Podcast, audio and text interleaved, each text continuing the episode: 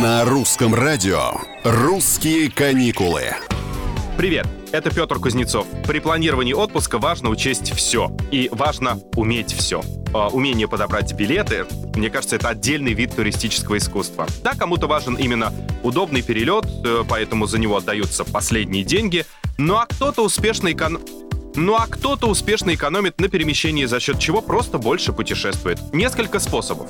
Обычно дешевле всего лететь из Москвы, потому что большинство пересадок происходит именно здесь. То есть часто дешевле доехать на поезде до столицы и уже потом оттуда улететь в другую страну, например. Далеко не все любят отдыхать в сезон, но чартерный перелет все еще один из самых бюджетных способов добраться из точки А в точку Б. Чартеры летают только в определенные места и только в высокий сезон.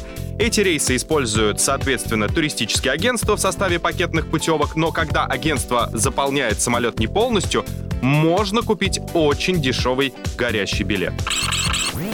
Выбирая билеты, делайте это через режим инкогнито. Он доступен во многих браузерах. Для чего это нужно? Поясню. Дело в том, что если вы несколько раз уже искали подходящие билеты или периодически мониторите цены на одних и тех же сайтах, знайте, авиакомпании и ресурсы по поиску авиабилетов сохраняют все данные о ваших запросах, то есть будут скрывать самые выгодные варианты.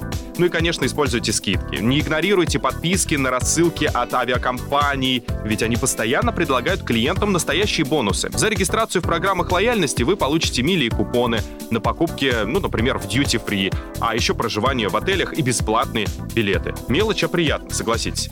На сегодня все. Чаще, больше и дольше путешествуйте, а мы вам поможем. Уже помогаем.